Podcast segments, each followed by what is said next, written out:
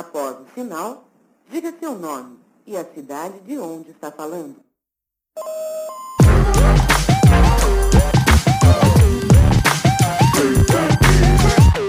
Por um fio. Salve, salve! Aqui é Flávio Rassi e nós vamos juntos para mais um papo sobre arte e cultura no podcast Por um Fio.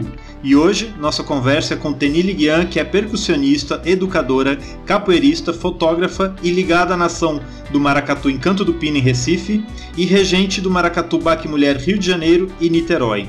Por um Fio vai ao ar às quartas-feiras pelo canal Casa das Artes no YouTube. Curte o vídeo, se inscreve no canal que é para acompanhar a nossa programação. Todo dia tem um vídeo novo sobre arte e cultura. E às segundas, nosso papo chega ao Spotify e demais plataformas para podcasts. E sem mais delongas, vamos para o nosso papo.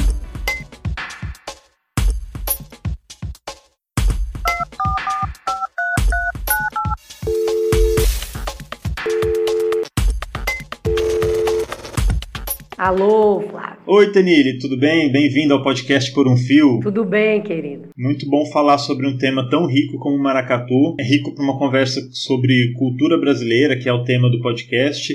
Então, obrigado por aceitar esse convite para vir falar desse assunto aqui com a gente. Eu que agradeço e estamos aqui para somar, né, para levar, levar e elevar essa cultura do maracatu de baque virado aí. Maravilha. O maracatu ele é uma das tantas manifestações culturais que nós temos aqui no país. Que ela é centenária, né? vem da época do, do Brasil colonial e mistura, inclusive, as matrizes brasileiras. É uma criação genuinamente brasileira, pernambucana e que segue firme representando tradições.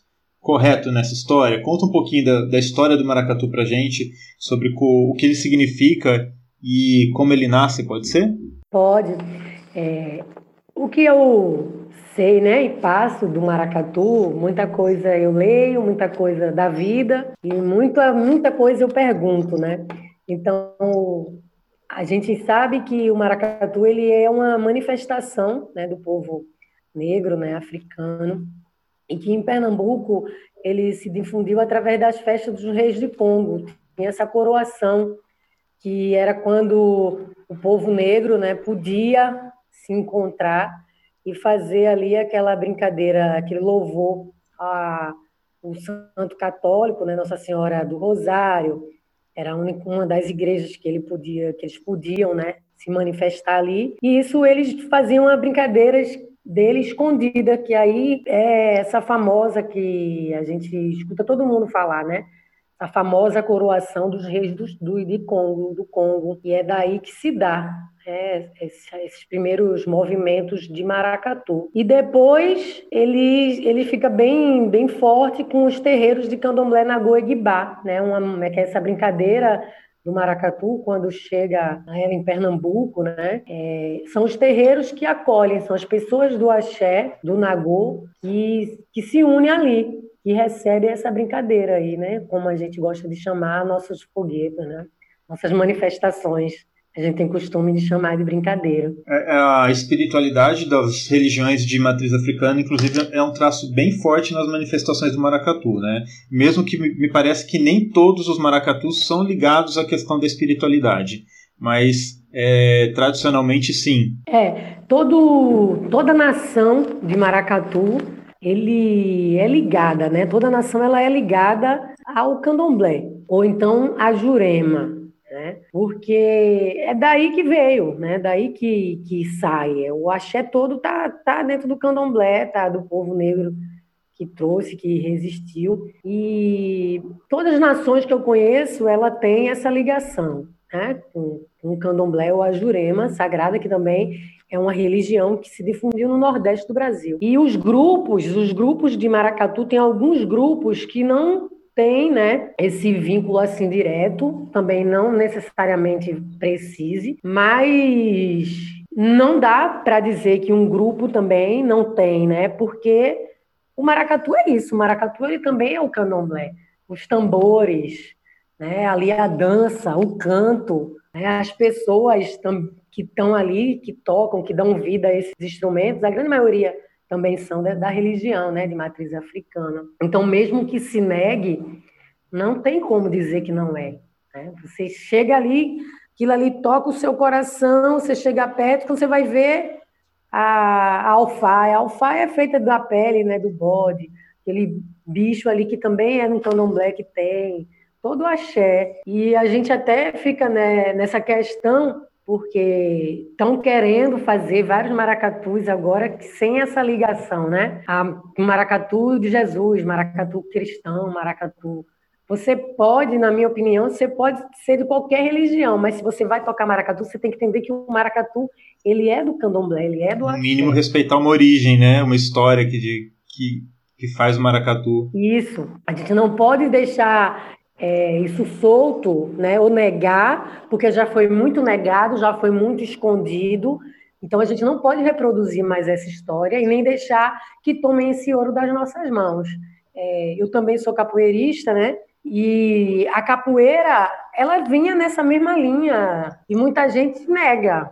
Muita gente fala que não, que a capoeira não tem religião, que é assim, mas, né? O povo negro trouxe, teve todo ali uma preparação, um esforço, uma luta para isso resistir. Então a gente do Maracatu bate muito nessa tecla. Eu, eu falo assim: você pode vir com qualquer religião, até incrédula, incrédula, você não tem fé nenhuma, né? Mas você tem que saber que aqui você vai cantar música de orixá, você vai saber que esses instrumentos são instrumentos do candomblé, que eu sou uma mulher que eu sou do axé, né? que lá em Recife a, a nação do maracatu é dentro de um terreiro de candomblé, isso você tem que saber. Isso eu pontuo muito aqui, sabe? Qual que é a diferença entre grupo e nação? É, já começa com toda nação.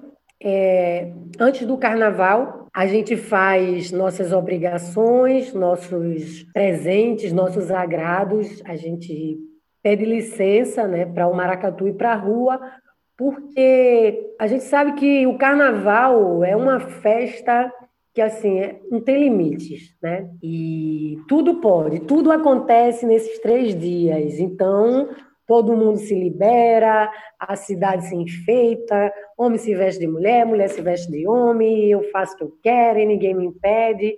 Né? As minhas fantasias são realizadas, né? Fica essa energia aí solta no mundo. E quando a gente vai para a rua com nossos tambores, o nosso pessoal, com criança, com idoso, com adolescente, que a gente vai fazer nosso desfile, antes a gente pede muita proteção a, aos eguns, que são pessoas que já viveram, né?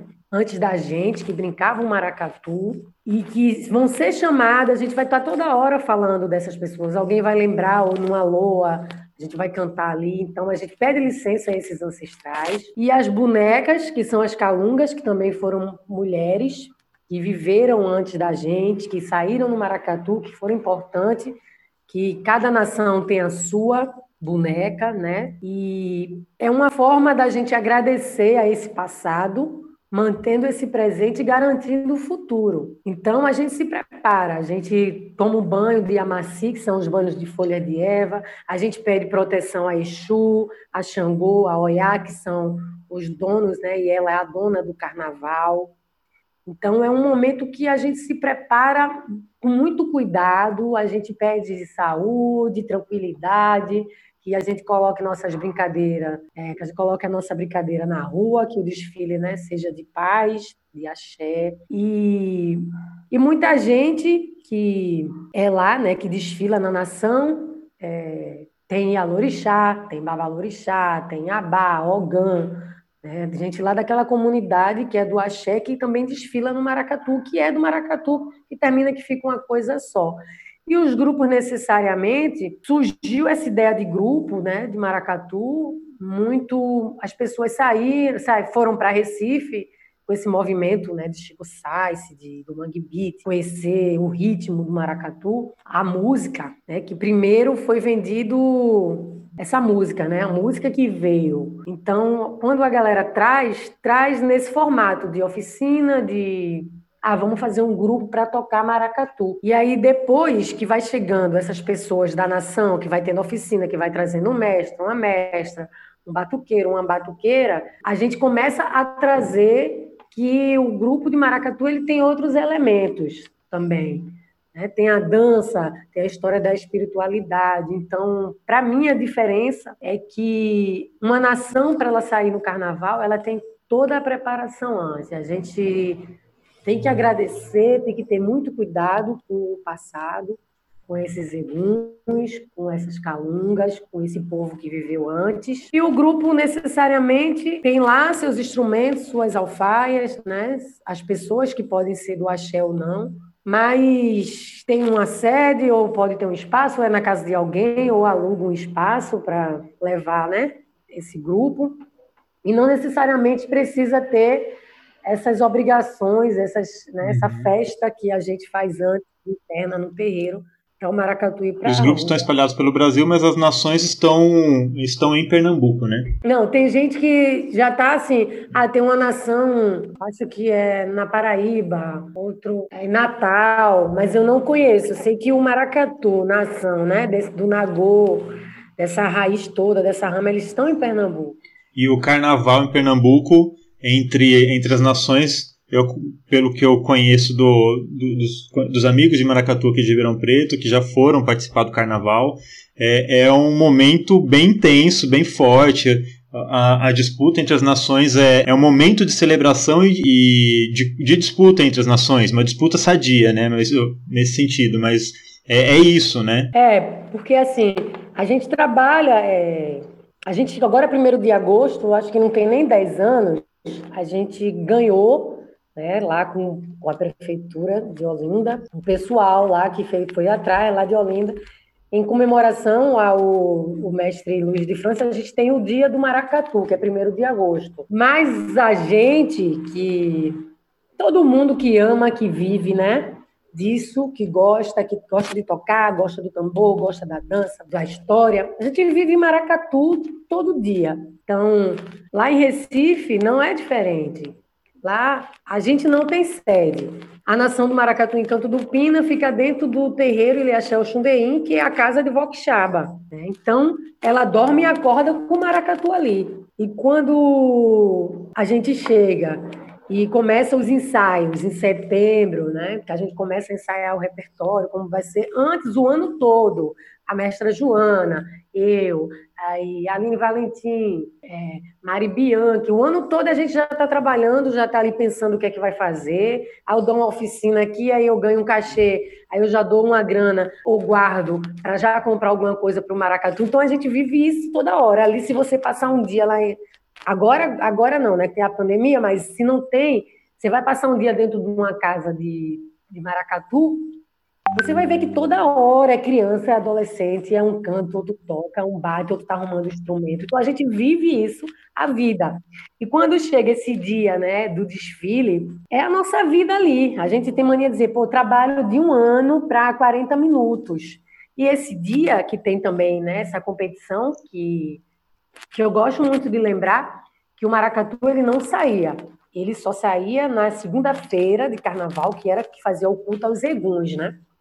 E aí depois a prefeitura de Recife veio, né, se baseando aqui nesse no Carnaval do Rio de Janeiro, que tem essa disputa, o sambódromo, criou também o concurso de agremiações. Então é outro dia que o maracatu passou a sair da sua comunidade para ir desfilar. E veio nesse formato de competição, né? Porque a prefeitura dá uma grana e eu acredito também que o ser humano, quando ele tem essa raça, né, de competir, ele vem com essa garra de competir, então ele quer ser o melhor, quer dar o melhor, vai, mesmo a gente tendo consciência que a importância é você botar ali aquela brincadeira na rua. A minha comunidade, ela foi para a rua, meu maracatu, minha nação, ela desfilou. E é um dia que é o único dia, o dia do desfile, que a dama do passo, a calunga, rei, rainha, princesa, né, a corte, o batuque, a mestra, a dança, a torcida,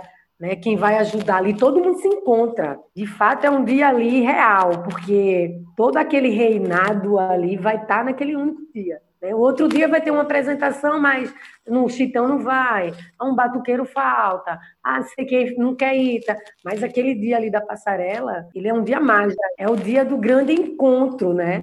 De que, que eu gosto muito de falar, eu digo assim, a rainha, o rei, a corte real, Né? A gente tem as mães do Pina, que desfilam, passam no carro, que são as IAs que antes desfilavam, né? brincavam antes da gente. E é o dia que elas saem também para desfilar ali. Então todo mundo se encontra, todo mundo festeja, é um dia mágico. E tem essa coisa da competição, né? que massa, se ganhar é muito bom, muito bom ganhar, né? Você ali, pô, primeiro lugar, até porque também essa coisa do maracatu tá no mundo, muitas pessoas vivem disso, né? Dessa fama aí de, de melhor, de que ganhou, de que. Mas, por outro lado, quem está ali julgando, jurando, né? julgando, né? É, são pessoas que nem foi em cada nação para saber cada realidade. Não conhece o dia a dia, né? Isso, nem sabe o que é maracatu às vezes. Aí eu não olho, sabe? Mas aí a gente também fica feliz, né? A mestra Joana educa muito a gente para isso, assim, de que ó, quem ganhou ali é que merecia. Então, o carnaval tem todo ano e que bom que a gente vai poder se encontrar e vai ter força, dinheiro, saúde, disposição para colocar o maracatu na rua, né? Então é um dia muito mágico, é um dia muito tenso, é um dia que os nervos ficam à flor da pele, né? É emoção, é choro, é desespero, é grito. Mas é uma maravilha. Quando passa, dá vontade de, de arrudear a avenida e ir para a ponta novamente para passar, né? Ali você, de novo. Você está morando no Rio, mas tá, fica com o pé direto ali em Recife, né? É, eu moro no Rio há seis anos e eu vivo em Recife. Eu estava dando uma estudada no tema, no, no, assunto, no maracatu, e eu me, eu me deparei com um termo que eu nunca tinha ouvido, na verdade. Eu conheço muita gente do maracatu aqui, convivo um pouco, um pouco, mas eu nunca tinha escutado essa diferenciação, que é o maracatu de nação e maracatu rural. O termo do maracatu de nação, baque virado, eu acompanho do, dos maracatus daqui, mas eu nunca tinha escutado esse termo maracatu rural. O que, que, que é essa diferença? É, o maracatu rural ele, né, pelo que eu tava, que eu estudo, que eu fico aqui lendo também, ele era um maracatu acho que até mais antigo do que o nosso, né? E que começou que tudo era maracatu. Né? Tudo era maracatu e aí a gente vai ver que a galera que estudava né, o folclore na época em Pernambuco é, tinha vários relatos de assim, de a música ser uma música assombrosa, aquela coisa que saía à noite, escura, e que dava medo. Ah, aí, aí falava assim, já vem esse maracatu, é tipo assim, uma coisa que não prestava, uma coisa ali assustadora. Né? Então, tudo foi dado o nome de maracatu. E o maracatu rural, ele é uma brincadeira lá do povo da zona da mata, né? que trabalha ali na colheita da cana-de-açúcar. E durante o carnaval, ele vai também para a avenida, né? ele sai também, faz suas apresentações, também tem o concurso de, de, das agremiações, eles também competem entre eles. E é um maracatu que tem outros instrumentos, tem uns o canto, né? O canto, eles tiram as toadas também na hora, tipo repente, o mestre ou a mestra ali que está puxando a toada faz os versos na hora e tem outra, é outra música e tem um, o, a dança mas são outros personagens também né? São outros personagens também mas são bem parecidos com o do baque virado. E aí para diferenciar né o maracatu porque tudo era maracatu tanto que não sei se você sabe também no Ceará tem maracatu só que é outro tipo de brincadeira também é outra manifestação né?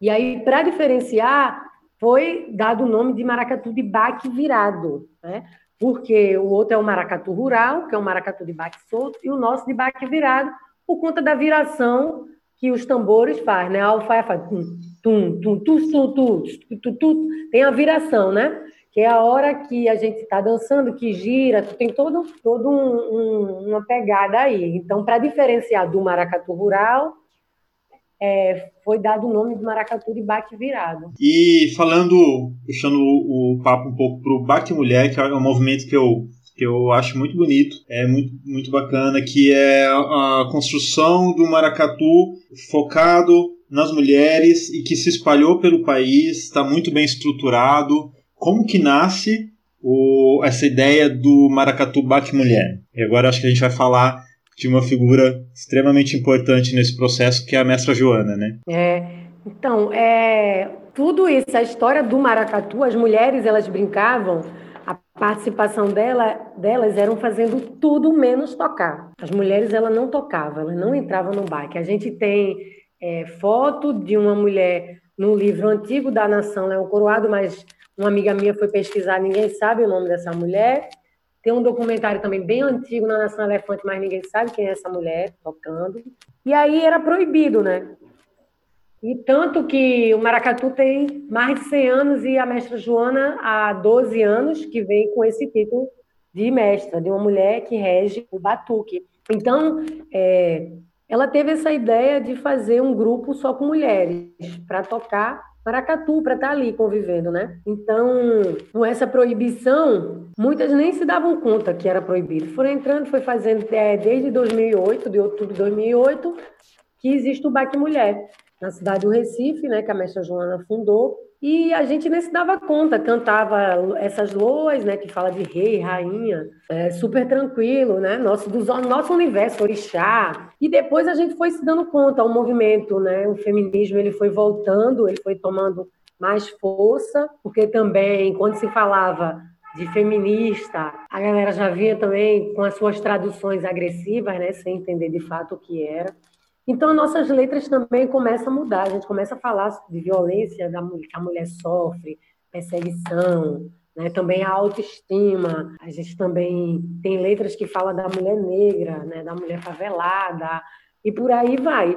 Então, há 12 anos existe o BAC Mulher, e 2016, se eu não me engano, é, ele começou a, a mulheres né, que iam para Recife para desfilar na, nas nações ele a mestra pediu para cada, cada mulher, cada grupo, né? Cada grupo, ah, tinha mulher que saía cinco mulheres, dez do Rio, de São Paulo, para passar carnaval em Recife, lá tocava no Baque Mulher em Recife, porque só existia lá. E aí a mestra pediu para cada grupo ou cada mulher que tivesse fizesse cantasse uma loa no dia 8 de março e fizesse um vídeo, uma loa sobre o Baque Mulher. E isso foi nascendo vai em várias cidades daqui do Brasil, essa extensão do Baque Mulher, né? Eu aqui no Rio, eu, Baque Mulher do Rio de Janeiro tem quatro anos e o Baque Mulher Niterói tem dois anos e tem o Baque Mulher na Zona Oeste, que já é de uma mulher que vinha para aqui para o Rio, mas ela mora na Zona, zona Oeste, né? Então ela também levou o Baque Mulher para lá, para as mulheres lá da periferia, lá da Zona Oeste.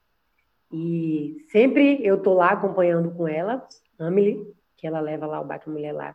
Então, assim surgiu o Baque Mulher em, em outros estados né, do Brasil. Também, é, o ano passado, eu fui para a Europa, eu dei oficina na Alemanha, na Bélgica, na Espanha, em Portugal. E lá em Portugal, eu e outra batuqueira daqui, Tati, a gente fundou o Baque Mulher Portugal. E tem também lá, agora tem um Baque Mulher lá em Londres. Mas tudo isso a gente não se reúne só para tocar maracatu. A gente tem bate-papo, a gente tem acolhimento, uma família, né, só de mulheres, porque a gente precisa ser ouvida, a gente também precisa entender o que é violência, a gente precisa levar para nossos amigos, né, companheiros, irmãos, filhos. E violência contra a mulher existe sim, né?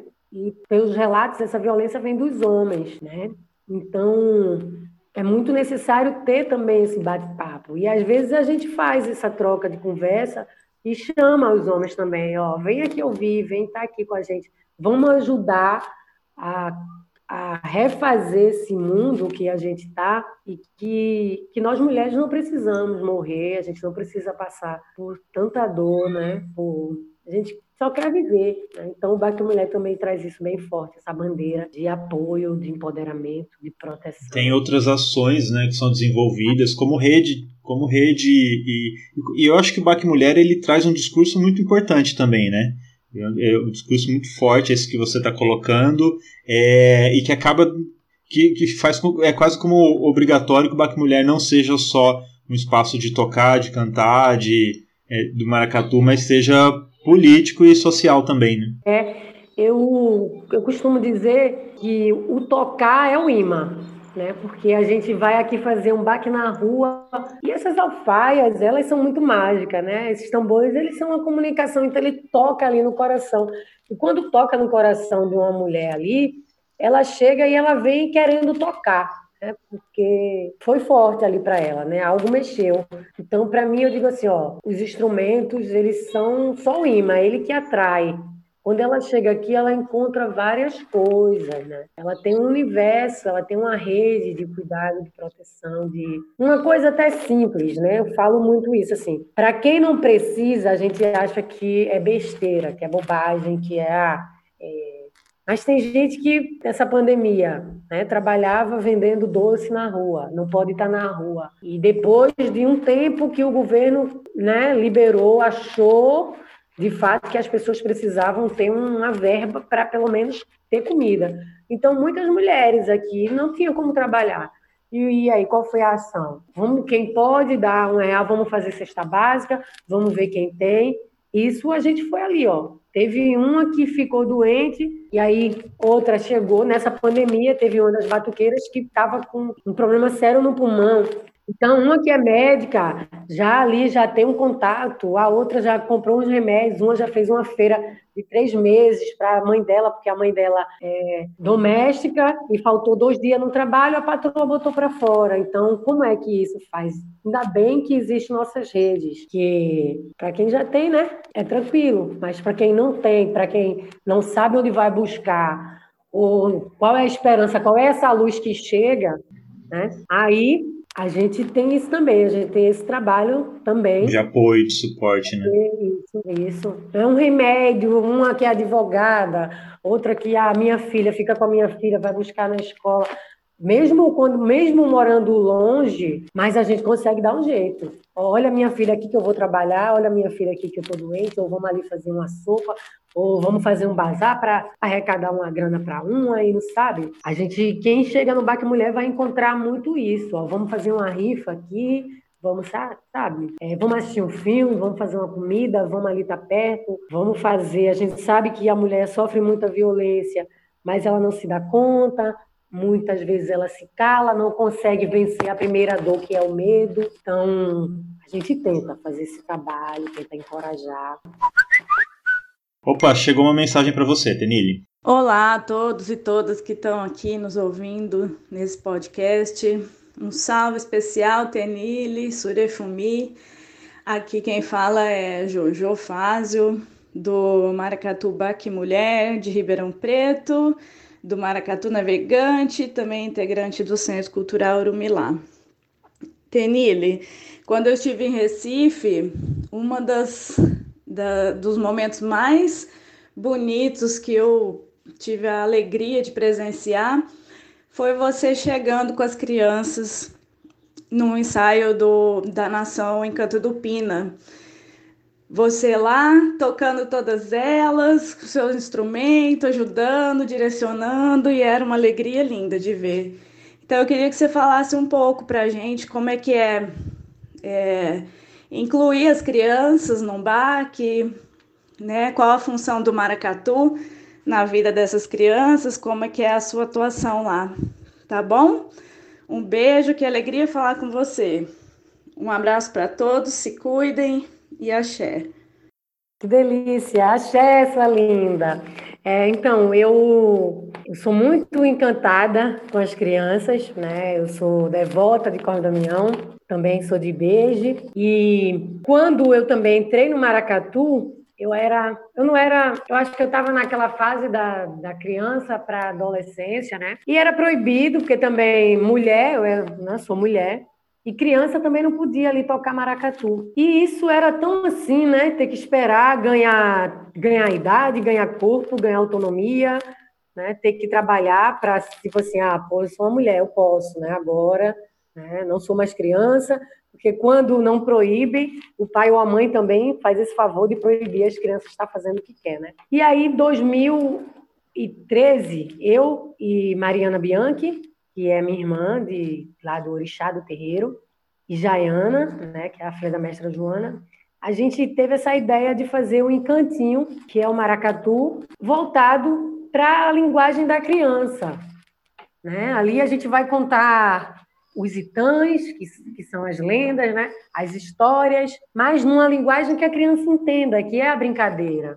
Então a gente criou isso e todo sábado tinha oficina para essas crianças. E aí esse projeto foi crescendo, foi crescendo, E hoje tem né, o Encantinho lá na Nação Encanto do Pina, é uma extensão né, da Nação. E hoje tem atividade escolar, tem leitura escrita, tem capoeira, tem dança, né, tem, tem cinema, tem festa, que criança gosta de festa, e tem oficina de maracatu. Então, todo sábado, duas horas da tarde, as crianças se reúnem para fazer a oficina de maracatu. E durante a semana à noite, para não estar tá na rua, porque né, favela, quem, quem mora sabe que o bicho pega, né? Então, aquela criança que estuda de manhã ou à e à tarde, tem muitos projetos também aí que a criança passa o dia todo né, estudando, na escola, pelo menos. Então, à noite, essa criança passa o dia dentro dessa, da casa lá da Nação Encanto do Pina. E é um projeto bem lindo, que eu acredito que ele transforma muito, porque na favela, né, gente, educação infelizmente, ainda é tudo jogado assim ao bolo, num bolo, né? A família às vezes também não tem estrutura. E quando você chega ali, você dá um monte de coisa que a criança não tem. Ela já encontra um abraço, alguém que pergunta como tá, você já entra, ela já entra e já boa noite, né? Bom dia, boa tarde. Então, isso vai mudando. Aí você leva para um evento, você leva para se apresentar na escola, é, você bota para falar, bota para cantar, para escrever loa, você brinca, sabe? Isso vai trabalhando a autoestima e viaja. Muitas é, e muitos, né, dali nunca andaram de avião e é um grande sonho. Eu, eu era um dos meus grandes sonhos, né, enquanto mulher, né, enquanto mulher favelada, menina que nasceu na favela e de várias pessoas ali. Então, do Maracatu não é diferente. A gente pergunta qual é o seu sonho? A andar de avião.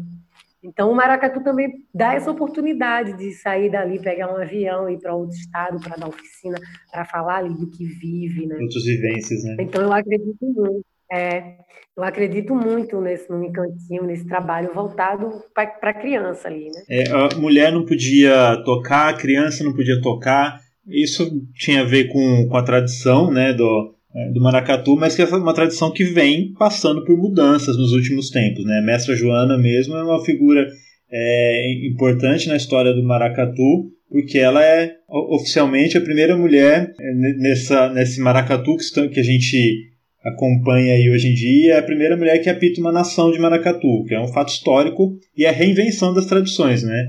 E acompanha mudanças, as mudanças contemporâneas nas estruturas que a gente está vivenciando por aí em todos os lugares, né? É, quebrar essa, essa regra da liderança masculina mostra que mesmo nos espaços de tradição esse, o debate feminista ele está presente e é necessário e ele traz a tradição para uma contemporaneidade que é, que é importante, né? Para mudanças que são importantes. É, criança era, era proibido porque assim, é, o maracatu saía à noite e às vezes tinha que ter responsável. Né? Hoje em dia, para a criança desfilar dentro da nação, a prefeitura manda ali um monte de papel que cada família tem que assinar. O pai, a mãe responsável tem que assinar, a gente tem que pegar o nome, se tiver o RG de cada criança, cada jovem, adolescente ali, para esse maracatu, para ir, para a gente levar essas crianças para a rua, né? Tem esse cuidado. E mulher, a gente só acha que era isso mesmo, que era esse machismo, de que a mulher cuida das crianças, lava, passa, faz tudo isso, né? E não precisa mais, né? não precisa mais. Eu acho que isso não quebra a tradição, não quebra a honra, né? Tanto que. Só atualiza, né? Se fez necessário, né? se fez necessário, se faz necessário. Né? Qualquer, qualquer pessoa tá ali dentro do maracatu. Né? Hoje, em 2020, é que a gente pode chegar e falar. Por exemplo, eu já fiz uma live falando né, da LGBTQI+, né, no maracatu, porque também não se falava. E essas pessoas né, desfilam, estão no maracatu desde que o maracatu é maracatu, mas nunca se foi falado. Né? E as mulheres estão no maracatu desde que o maracatu é maracatu. E por que, que é proibido? As crianças, eu vou esperar. Eu tenho ali meu filho e minha filha. Eu vou ter que esperar é, fazer a, a, maior idade. Ah, agora meu filho tem 18 anos, né? Que é essa lei com 18 anos é maior. Minha filha tem 18 anos. Ah, vai aprender, vai aprender maracatu? Eu vou começar a ensinar? Ou é mais fácil pegar essa criança que já nasceu ali, que está ali a vida toda? Você pega a criança de 3, 5 anos, já toca tudo, já está ali, você não precisa mais fazer nada, só orientar para crescer dentro da, daquele sistema ali, né? E eu creio muito isso, que se faz necessário. Aí vem que, ah, que homem toca, não toca isso, mulher não toca aquilo. A homem só toca isso, mulher só toca aquilo. Gente. Vamos quebrar isso, né? Passou da hora de quebrar essas, essas regras, né? É, eu digo assim, ou, ou quebrar, né? Eu acho que é melhor destruir esse preconceito e pegar essas peças que, que sempre existiram e vamos aqui reconstruir. E vamos dizer, ó, isso sempre teve, não precisa sabe? Quando a mestra, ah, homem não pode tocar B em alguma nação, por exemplo, homem não pode tocar, aí começa a mulher tocar. Nenhum maracatu se destruiu por conta disso. Todos os maracatus que colocaram mulher para tocar estão em pé até hoje. E mais forte ainda, porque se você vai fazer um, um, um aparato, tem mais mulher tocando do que homem. Dentro da nação Encanto do Pina tem, tem dia que tem dois homens e 60 mulheres. Então, essas pessoas elas precisam ter vez e voz também. Elas estão ali no maracatu. E preconceito religioso, o maracatu sofre muito? É, tem, como sempre teve essa perseguição, sempre teve, né? Eu acho que assim, eu sou eu sou uma mulher branca, mas eu nasci na favela, né? Sou do Maracatu, sou desse contexto, tá? Desde que eu me entendo, né, de gente assim que tem esse preconceito, que sempre foi, né? Por exemplo, a gente dizia, escutava, escuta até hoje o povo mais velho dizer, ah, vamos montar a bateria. Por quê? Porque a escola de samba podia. É bonito, né? A escola de samba passava aí nas grandes mídias, né? A montar a bateria. Enquanto a gente não é bateria, maracatu é baque. Vamos fazer escondido. Aí não tem ensaio, a gente só pode dar um treino, fazer alguma coisa perto do carnaval, porque não pode. Se a polícia chegar, levava os instrumentos para a delegacia. O candomblé é a mesma coisa. Se tem um toque, vai todo mundo preso, leva os instrumentos, sabe? Sempre teve essa perseguição. Aí hoje vem uma galera com isso de dizer que ah, tem um maracatu de Jesus, com todo respeito a Jesus, né? Mas Jesus não, não é do maracatu. Se ele quiser e os seguidores de Jesus quiser, quiser participar do maracatu, quiserem participar do maracatu, vai ter que entender que maracatu é de orixá, maracatu é de Exu, é de Ogum, é de Oxalá, é de Ansan, sabe, é de Nanã. Então, não, não tem essa. Né? Se quer entender, se quer brincar de maracatu, vai ter que saber de onde é que vem o certo. Porque a gente já sofreu muito, já sofreu muito perseguição. E sofre, com certeza. É, a mãe Beth da Oxum, que é lá do corpo de Umbigada, ela fala uma coisa bem interessante que eu gosto muito de reproduzir. Que a gente não tem nenhuma lei para os nossos tambores tocar. A gente só tem lei para calar nossos tambores. Porque dá 10 horas da noite a gente tem que parar nossa brincadeira, nossa festa. Então é uma lei para silenciar os tambores. Não tem nenhuma para proteger Não ali. que defenda. Para dizer, ó, vocês podem, né? Vocês podem tocar. Vocês podem tocar, vocês podem fazer festa. Né? Não que eu, que eu queira, vamos tocar de segunda a segunda, não, porque as pessoas trabalham. Eu sei disso, mas para chegar, para acabar, tem lei. Mas não tem nenhuma lei de incentivo de dar uma grana, de fazer alguma coisa. Tem que escrever 10 mil editais. A maioria do povo da cultura é, não sabe escrever, não tem noção, tanta palavra difícil, não tem acesso à internet boa, não tem um, um notebook bom para escrever esses editais. Sabe? Então, isso também é um preconceito, né? Que não, que não tem como dizer que não, né? Que não tem nada que facilite para a gente. está caminhando para o final, aí eu sempre chamo as rapidinhas que é uma brincadeira que eu finalizo o podcast e eu lanço algumas perguntas na lata para você responder na lata também. Pode ser? Pode. Então vamos lá para a primeira. Ainda não pode, a gente está em momento de distanciamento social, mas quando puder, para curtir, para relaxar, prefere forró ou roda de samba? Os dois. Se puder juntar é melhor, né? É. é tá. Na real, eu prefiro maracatu. e, e para o descanso em casa, é, prefere curtir um filme ou uma série? Série. De preferência das mais demoradas, 5, 6 temporadas, né? É, fica apertando, aí vai, aí tem alguém assistindo, aí, aí eu tenho, aí eu aperto ali, confirmo que eu tô ali. aí eu durmo, aí acordo, e volto, aí acho que. Aproveitando que você tá no Rio de Janeiro, vamos falar um pouquinho daí. O que, que, é pior no Rio de Janeiro? O prefeito ou o governador? Os dois. Não dá para escolher? Ai, meu Deus. tá difícil, eu entendo que tá difícil de escolher.